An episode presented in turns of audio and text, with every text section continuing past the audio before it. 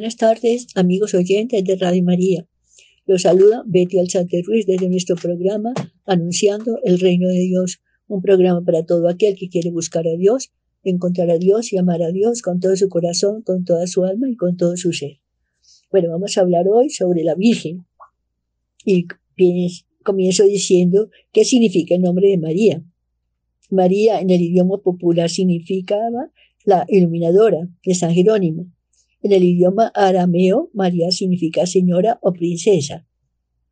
El significado científico de María en el idioma hebreo es hermosa, pero en el idioma egipcio, que fue donde primero se usó este nombre, significa María, la preferida de Yahvé Dios.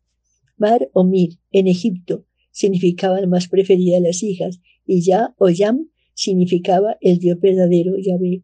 Así que María o Miriam en egipcio significaría la hija preferida de Dios. ¿Cuándo nombra por primera vez la Santa Biblia a la Virgen María?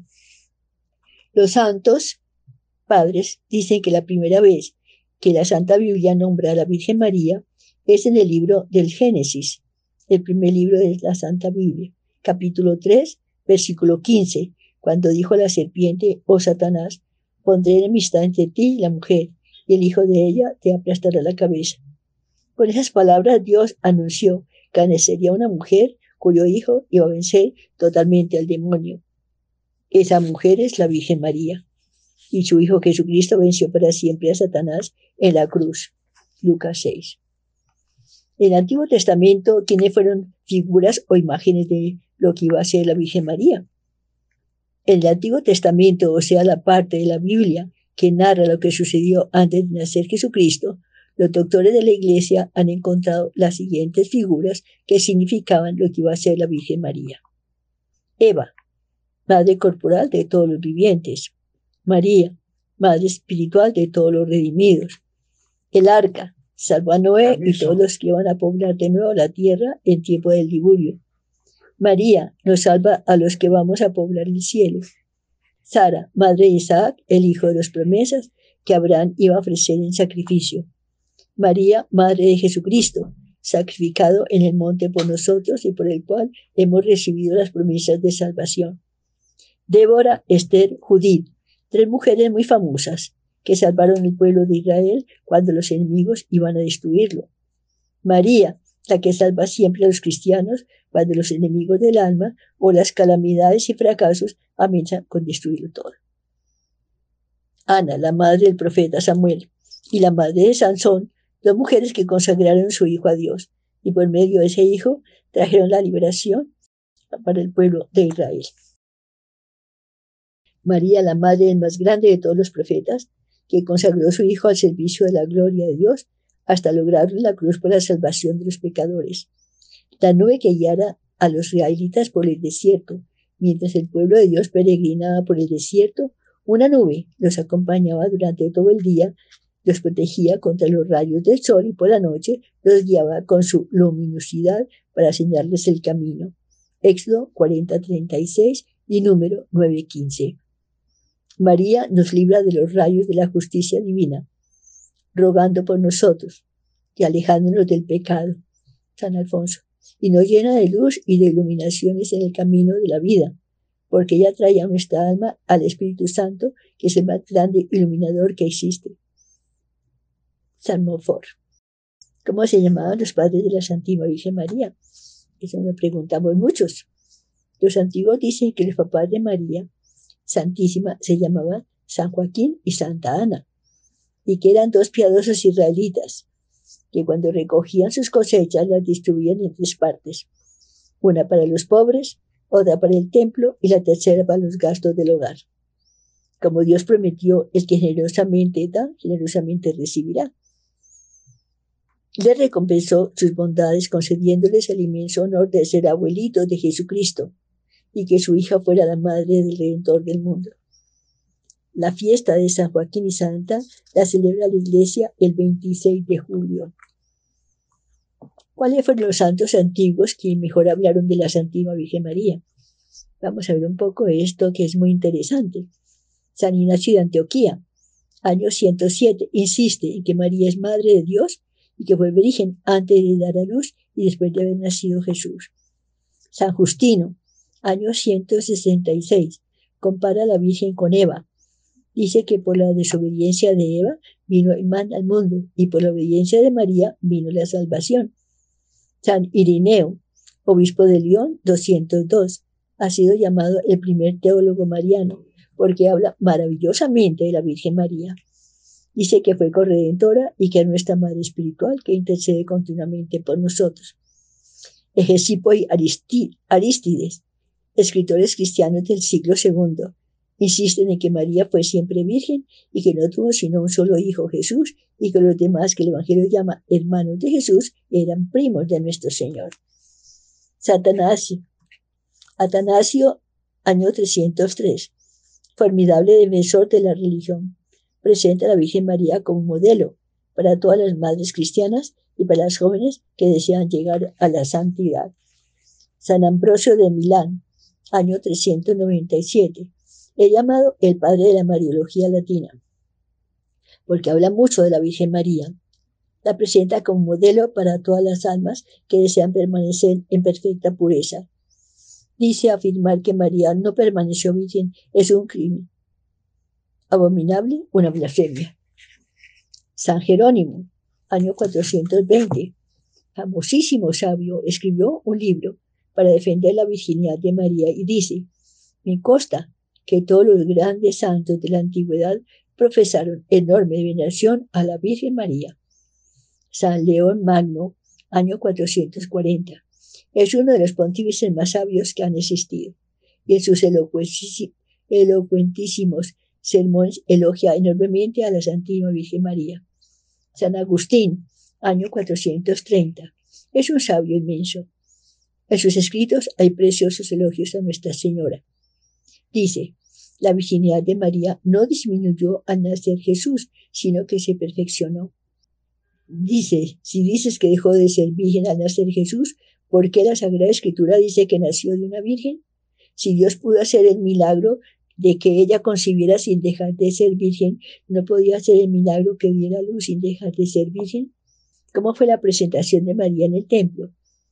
San Juan Damasceno cuenta que cuando la Virgen tuvo ya siete años, sus papás, San Joaquín y Santa Ana, la llevaron al templo para consagrarla a Dios y la dejaron allí junto con un grupo de jovencitas que eran instruidas muy cuidadosamente con todo lo referente a la Santa Biblia y a la religión.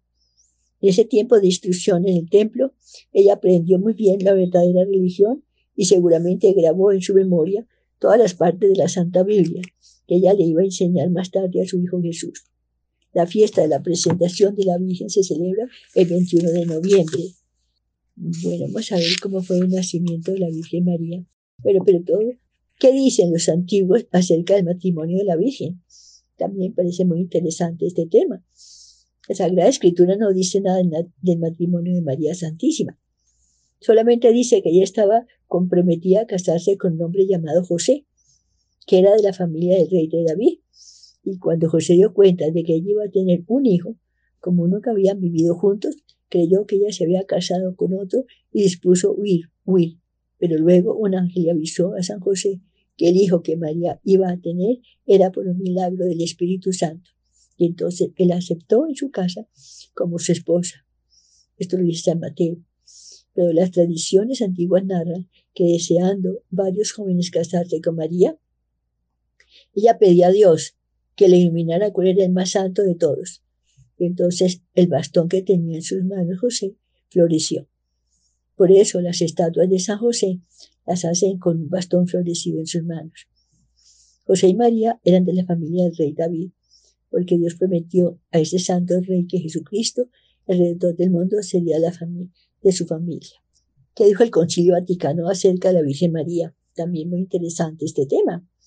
El Concilio Vaticano, o sea, la reunión de todos los obispos, arzobispos y cardenales del mundo, reunidas con el Papa desde 1962 hasta 1965. Es el concilio que más ha hablado acerca de la Madre de Dios. Este concilio enseñó cosas tan importantes que Pablo VI dijo después. A quien me preguntan, ¿qué debemos hacer para ser más devotos de la Virgen María? Yo les respondo, Lean lo que el Concilio Vaticano dijo en su capítulo octavo y verán cómo se entusiasma más por la Madre de Dios. A continuación leamos lo que enseña el Concilio Vaticano en el capítulo octavo, Lumen Bueno, el Concilio de la Virgen María, 33 títulos, he aquí algunos. El la Madre de Dios Redentor. Ahí está el gran secreto de su inmenso valor por nosotros. Lo amamos por eso. Segundo, es la hija de Dios Padre. Y para Dios es la preferida, para nosotros debe serlo también. Por ser la hija que más quiere, Dios no le niega nada de lo que pide para nosotros. Tres, es el sagrario del Espíritu Santo. Sagrario es un ser muy sagrado, donde se guarda algo para repartir a los demás. La Virgen tuvo que por nueve meses al Espíritu Santo en su alma formando al Hijo de Dios, y ahora reparte el Espíritu Santo a sus devotos. Las personas más devotas de María Santísima reciben más Espíritu Santo que los demás. Su gracia es tanta que supera a todas las demás criaturas. Nosotros, cuyo oficio principal debe ser vivir en gracia de Dios y tratar de que otras personas vivan también en gracia, tenemos la gran esperanza de que María, por ser tan llena de gracia de Dios, nos comunique esa gracia para nuestra alma y para nuestros amigos. 5. Es la Madre de Dios es la madre de los discípulos de Jesús. Desde el día en que en el Calvario Jesús le dijo a Juan que nos representaba a nosotros y a tu madre, ella nos acepta a todos por hijos suyos y nos cuida con un amor mucho más grande que el de las madres de la tierra.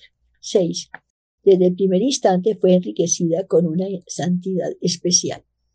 La voluntad de Dios es que cada uno de nosotros seamos santos, dice la Santa, la Santa Biblia. Repito, la voluntad de Dios es que cada uno de nosotros seamos santos, dice la Santa Biblia.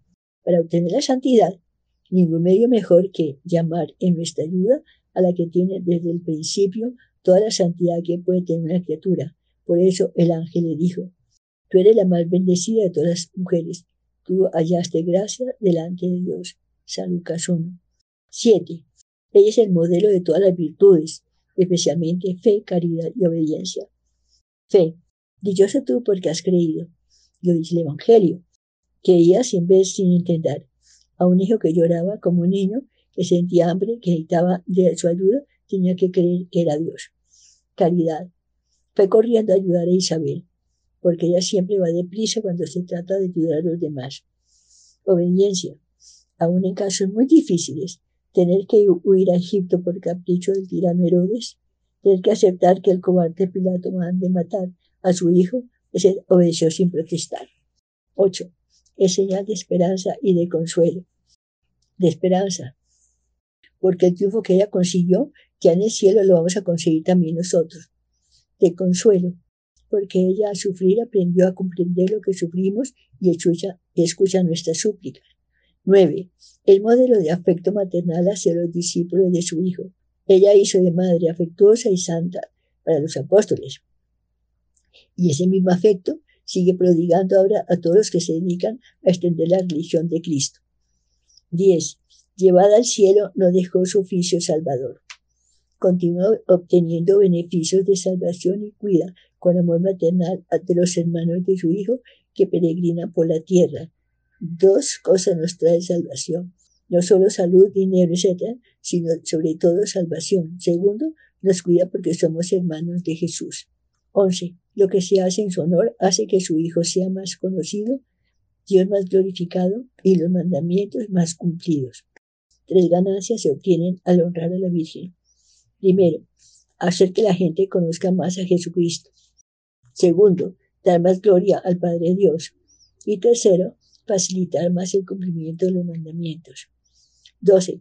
Tiene cuatro grandes oficios o títulos, mediadora, abogada, socorro, auxiliadora. Abogada, la que intercede por los que están en peligro de ser condenados. Mediadora, la que pide en favor de los que no se atreven o no se creen dignos de pedir directamente un gran favor al rey. Socorro, quien llega a favorecer al que no es capaz de ayudarse a sí mismo porque está en situación muy difícil. Auxiliadora, la persona que lleva una ayuda especialísima a quien está padeciendo necesidad espiritual o material. 13. María nuestra Madre en el orden de la gracia. Para el cuerpo tuvimos una madre, nuestra mamá. Para la santidad y para poder ser hijo de Dios, el Señor dio a su propia madre como madre nuestra. La madre de Dios también nuestra madre, decían con alegría los santos. 14. Entre todos los santos debemos venerarla en primer lugar así. Así que el concilio aprueba la devoción a la Santísima Virgen María. Los católicos no estamos equivocados al tener una gran devoción a la Madre de Dios. 15. Debemos imitar sus virtudes, su fe, viendo la voluntad de Dios en lo que sucede, viendo a Dios en los demás.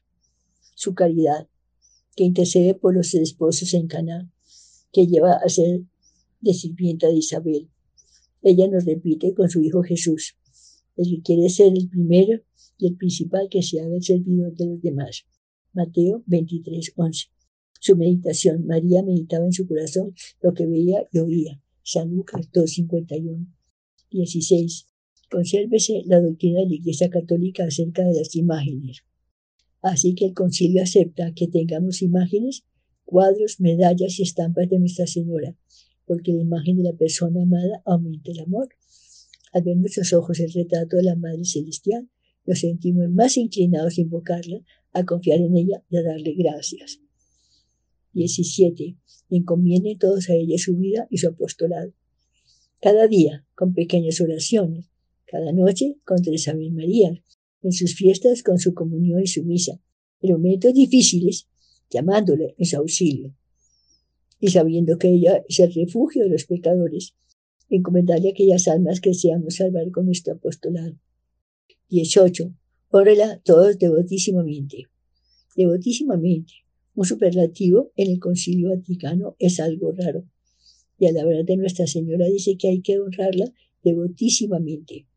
O sea, no de un modo ordinario, sino con muy especiales fiestas, haciendo gran propaganda a su devoción, recomendando a los enfermos y necesitados que le imploren, adornando sus imágenes y cuadros, haciendo peregrinaciones a sus santuarios y repartiendo estampas suyas, novenas, etc. El que honra a la madre es como el que atesora. Y María es nuestra madre.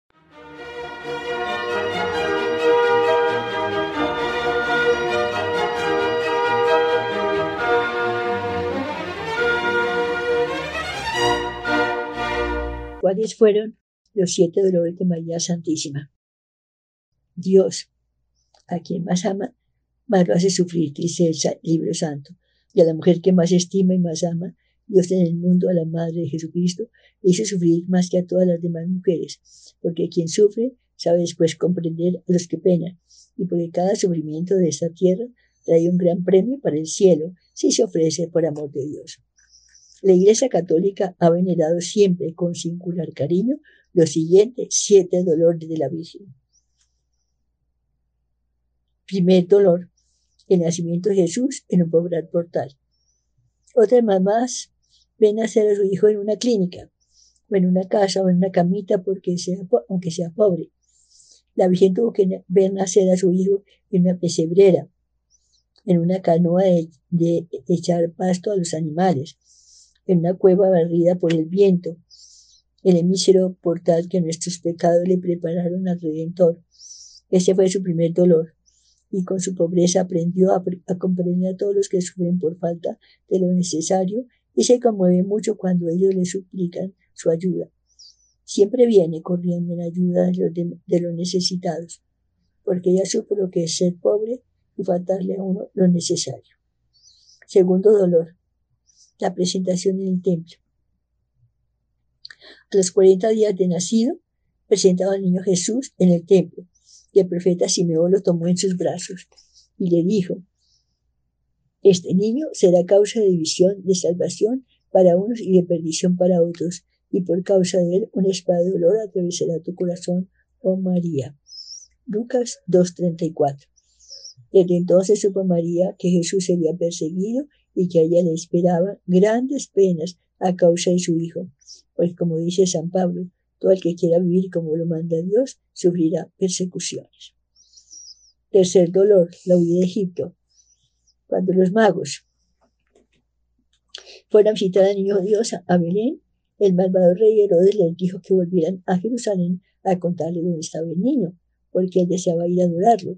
Los magos, por orden de Dios, no volvieron a donde Herodes, y entonces éste mandó sus soldados a que mataran todos los niños menores de dos años. Un ángel anunció a José que debían huir antes de que llegaran los asesinos, y así de noche huyeron a Egipto. San Mateo 2.13. El viaje a Egipto es algo sumamente duro. Son caminos peligrosos, con el miedo de ser alcanzados por la policía, con un sol de 40 grados, sin agua, para tomar por el camino, ir a un país de desconocidos, otro idioma, fuera de la patria, etc. La Madre de Dios se preparaba con este espantoso sufrimiento para comprender a todos los que tienen la pena de tener que salir de su tierra querida, alejarse de sus familiares, sufrir peligros, desempleo, etc. Por eso la llamamos Madre Dolorosísima, porque ninguna otra mujer ha sufrido más que ella, pero tampoco hay mujer que sepa comprender y ayudar mejor a los que sufren. Cuarto dolor. La pérdida de Jesús en el templo. José, al volver de Jerusalén a Nazaret, pensaba, como Jesús apenas tenía 12 años, seguramente se habría ido con el grupo de las mujeres. Y María pensaba, como Jesús ya tiene 12 años, probablemente se fue con el grupo de los hombres. Y así ninguno de los dos se extrañó de que en el primer día de camino Jesús estuviera a su lado. Por, por esa noche pero esa noche, a encontrarse su primera exclamación fue, a, encontrarse su primera exclamación fue, ¿y Jesús no venía contigo? Oh, oh, qué noche tan terrible y qué angustia. No podían devolverse todavía porque esos caminos llenos de atracadores no se pueden recorrer de noche. Pero al día siguiente corrieron a Jerusalén. María recorre las casas de sus familiares repitiendo las palabras de la Santa Biblia. Si habéis visto al amado de mi alma, decidme dónde está. O vosotros que pues pasáis, mirad y ved, si hay dolor como mi dolor. ¿Cuántos pensamientos habrán pasado por su mente angustiada? ¿Lo, ¿Lo habrán secuestrado? Tantos niños serán secuestrados para venderlos como esclavos luego. ¿Le habrá sucedido alguna desgracia? ¿Estará Dios disgustado por esto? Y a ti, tres largos y penosos días. Nadie se estaba preparando para poder compadecer a todos los que pasamos angustias, ansiedades, temores y dudas. Quinto dolor. Se encuentra con Jesús en la calle de la amargura. El Viernes Santo, cerca de mediodía, la Virgen está en la plaza junto al palacio de Pilato, escuchando los resultados de aquel juicio injusto. De pronto, oyó que Pilato leía la sentencia que helaba de terror la sangre de los ajusticiados irás a la cruz.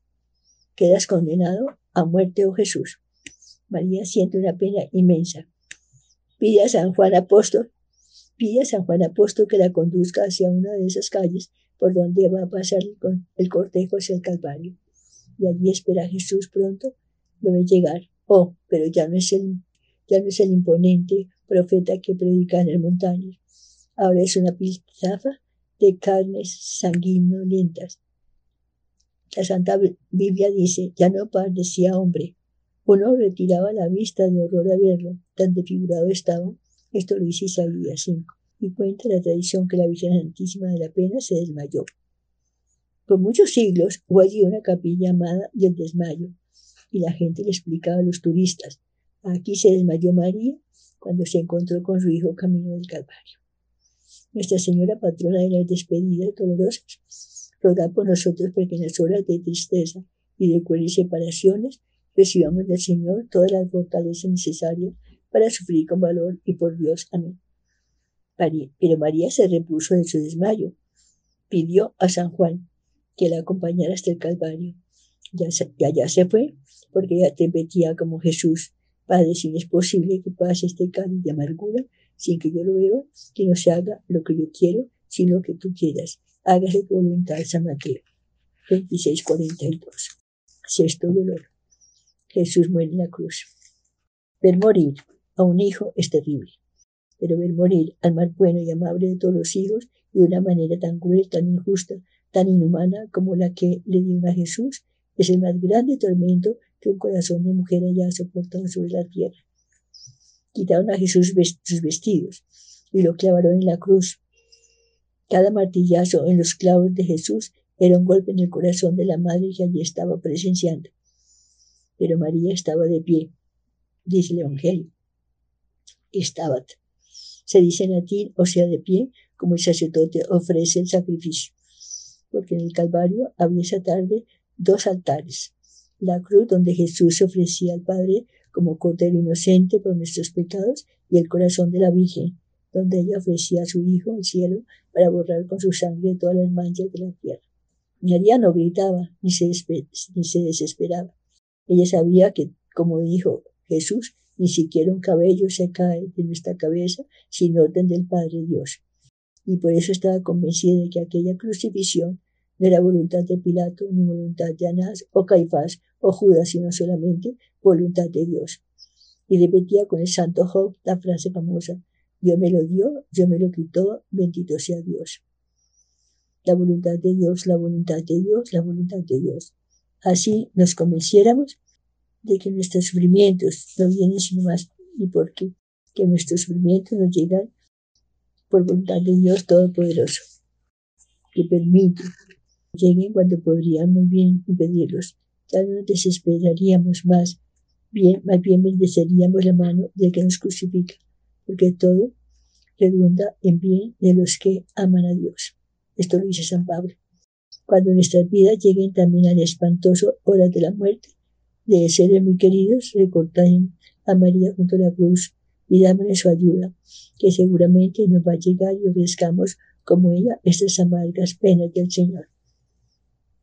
En el año 1000 se escribió esta bella poesía que ha hecho famosa, se llama Estaba Mater. En pie estaba la Madre Dolorosa, junto a la cruz mirando la grimosa, al Hijo de su amor, y contristada alma padecía, de su doliente pecho allí patía espada del dolor. Séptimo dolor. Jesús bajado la cruz y colocado en brazos de su Santísima Madre. La sepultura de Jesús fue una de las más pobres que se han presentado en la humanidad. Solamente siete personas, tres hombres y cuatro mujeres, siempre mayoría de mujeres en los santos de legión, porque los hombres están muy ocupados en sus cantinas, etc. La Virgen no tuvo con qué comprarle una sepultura, ni siquiera una mortaja. Tuvieron que prestarle de limosna un sepulcro y regalarle unas sábanas para envolverlo. Ella siempre pobre, patrona de los pobres. Allí estaban representados todos los hombres. Un comerciante José de Arimatea, un político Nicodemo, un obrero campesino San Juan Apóstol y además de Nuestra Señora las tres Marías, María Magdalena, María Salomé y María de Coflas y nadie más, entierro de, entierro de pobre y bien pobre. ¿Quién de nosotros no aprecia la bella estatua de Miguel Ángel llamada La Pieta, donde vemos a la Santa teniendo sobre sus rodillas al cadáver de Jesús? Es impresionante. Pero lo más importante vio ser su dolor en aquella hora. Mas ella no se desespera. Ella sabe bien que la despedida con un muerto no es definitiva. Ella sabe que la resurrección llegará para todos y esa esperanza de resurrección suaviza la pena. Ah, cuando acompañemos en el ataúd a un ser querido al cementerio, pensemos también que un día resucitaremos y nos volveremos a encontrar. Esto suavizará mucho nuestra nostalgia. ¿Cuáles son las cinco palabras de la Virgen en el Evangelio? Importantísimo este tema.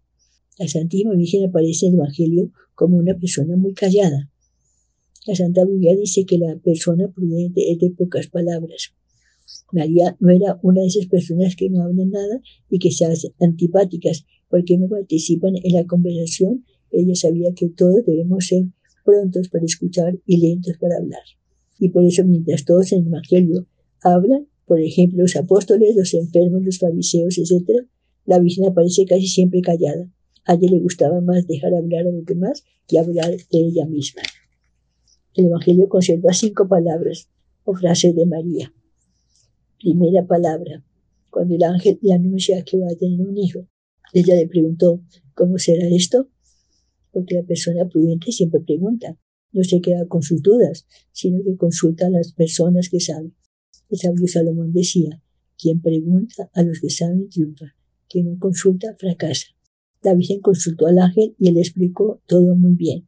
Lucas 1.35. Segunda palabra de la Virgen. Cuando el ángel explicó que su hijo nacería por obra del Espíritu Santo, la Virgen respondió, Y aquí la esclava del Señor, hágase en mí según tu palabra. Era su plena aceptación de la voluntad de Dios. En ese sagrado momento el Hijo de Dios se hizo hombre y María se convirtió a la mujer más importante del mundo. A nosotros también nos pide Dios que digamos como Nuestra Señora en las ocasiones más graves e importantes de nuestra vida. Hágase la santa voluntad de Dios. Esto es lo que repetía Jesucristo en sus horas difíciles. Padre, hágase tu voluntad. Esta oración le agrada mucho al buen Dios. Hágase tu voluntad. Tercera palabra. El Señor hizo en mí maravillas. Gloria al Señor. Cuando María fue a visitar a su prima Isabel, esta la saludó emocionada y le dijo, Dichosa tú porque has venido, tenido fe. Se cumplirá todo lo que Dios te ha prometido. Y la Virgen respondió con el más bello himno de acción de gracias que existe. El Señor hizo en maravillas. Glorifica mi alma al Señor y se alegra mi espíritu en Dios mi Salvador, porque ha mirado la humillación de su esclavo. Por eso dichosa me irán todas las generaciones. Lucas 1.47 También a nosotros nos pide el Señor que en los momentos de alegría nos recordemos de dar gracias a Dios por lo bueno que ha sido. Y el libro santo dice, sed agradecidos porque quien agradece un favor obtiene que se le concedan muchos favores más de Jesucristo, dice el Evangelio, que de vez en cuando levantaba los ojos al cielo y decía, gracias te doy, oh Padre. San Mateo 11:25. Y que se ponía muy triste cuando la gente no le agradecía los favores, como por ejemplo cuando sanó a diez leprosos y solo uno vino a darle las gracias. En algunas fiestas de Estados Unidos hay en la puerta esta frase, sin and time, sin and time, que significa recuerdo recuerde y agradezca. Recuerda cada día, recuerde cada día algún favor de Dios y dele gracias. Qué buen consejo. Ser agradecidos es señal de que nuestro corazón es grande, noble y generoso. La Virgen es muy agradecida. San Juan Bosco decía, cuando encuentro a un joven que recuerda los favores que ha recibido y los agradece, sé que ese joven tiene buen corazón y que llegará a ser muy buena persona y con el primero que hay que ser con el primero que hay que ser agradecidos con Dios, que tanto nos ayuda. Cuarta palabra. ¿Por qué te has portado así? A los doce años llevaron al niño Jesús al templo de Jesús de Jerusalén y después de las fiestas al volver a Nazaret se perdió el niño. Por tres días lo buscaron José y María y luego le encontraron en el templo la Virgen le dijo, ¿por qué te has portado así? ¿No ves que tu padre y yo afanados te buscábamos? La Virgen corrigió a su hijo porque todas las mamás tienen la obligación de corregir a sus hijos. La Santa Biblia dice que los papás que no corrigen a sus hijos es porque no, lo aman, no los aman y que Dios al que más quiere, más le corrige. Cuando el niño Jesús le explicó a la Virgen que él se había quedado en el templo por mandato del Padre Dios, la Virgen le excusó todo, pero no había tenido miedo de llamarle la atención. Cuando nuestros padres y superiores nos llaman la atención, y nos corrigen, no es para hacernos sufrir, sino para que nos volvamos mejores. El sagrado libro de los proverbios dice, el que acepta que lo corrijan y hacia la perfección, el que no acepta la corrección se embrutece. Quinta palabra, no tienen vino. La quinta y última palabra o frase que se conserva de la Madre de Dios la dijo en la boda de Caná. Ella como inteligente mujer se dio cuenta que se iba a acabar el vino y la fiesta se iba a echar a pique, y llamó a su hijo para comunicarle la gran noticia. No tienen vino, le dijo a Jesús. Al buen entendedor pocas palabras. Ella sabía que para Jesús nada hay imposible, y por eso bastaba con avisarle que necesitaban un milagro para que él lo hiciera. Jesús le respondió de una manera un poco seca, como para poner a prueba la humildad de María mujer, y que nos interesa eso a ti y a mí, todavía no ha llegado mi hora. San Juan 2.4, pero María no se desanimó. Las mujeres tienen una asombrosa constancia para seguir pidiendo favores cuando los necesitan. En vez de, quejarse de la respuesta de su hijo, se fue y llamó a los obreros y les dijo, hagan todo lo que él les diga. Y lo obligó casi a hacer el milagro. Jesús cambió en sabroso vino los 600 litros de agua. Todos los días sigue la Virgen diciéndole a su hijo, por nosotros, no tienen vino. O sea, mira, no tienen caridad, no tienen paciencia, no tienen valor, no tienen fervor, etc. Y Jesús cada vez que ella ruega por nosotros, vuelve a repetir su portentoso milagro, San Agustín. Pero nosotros también nos dice lo que dijo a los obreros, hagan todo lo que les diga. O sea, cumplan bien lo que les enseña el Evangelio y verán que entonces cada uno de ustedes podrá experimentar lo que dijeron los santos. Cuando María ruega por todos, se obtiene, se, obtiene todo. Si yo honro a la Virgen María, estoy seguro de mi salvación. Eso decía San Juan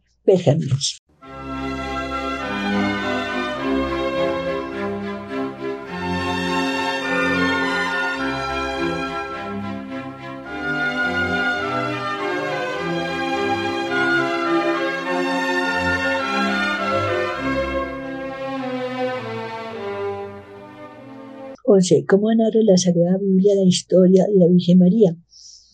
La parte más interesante de toda la Biblia se llama los cuatro evangelios, y en ellos se narra muy bellamente lo más importante de la historia de la Madre de Dios así. Primero, el anuncio del ángel San Gabriel. Fue enviado el ángel Gabriel de parte de Dios a una ciudad de Galilea llamada Nazaret, a una virgen desposada con un varón llamado José de la casa de David. El nombre de la Virgen era María y presentándose a ella le dijo, Salve llena de gracia, el Señor es contigo. Ella se turbó al oír aquellas palabras y discurría qué podría significar aquella salutación. El ángel dijo, No temas María porque has hallado gracia delante de Dios y concebirás y darás a luz un hijo a quien pondrás por nombre Jesús. Él será grande y llamado Hijo del Altísimo, y le dará el Señor Dios el trono de David su padre. Dijo María al ángel, ¿Cómo podrá ser esto? Pues no conozco varón. El ángel le contestó y dijo, el Espíritu Santo vendrá sobre ti y la virtud del Altísimo te cubrirá con su sombra y por esto el Hijo engendrado era santo, será llamado Hijo de Dios. Dijo entonces María, he aquí la esclava del Señor, hágase en mí según tus palabras.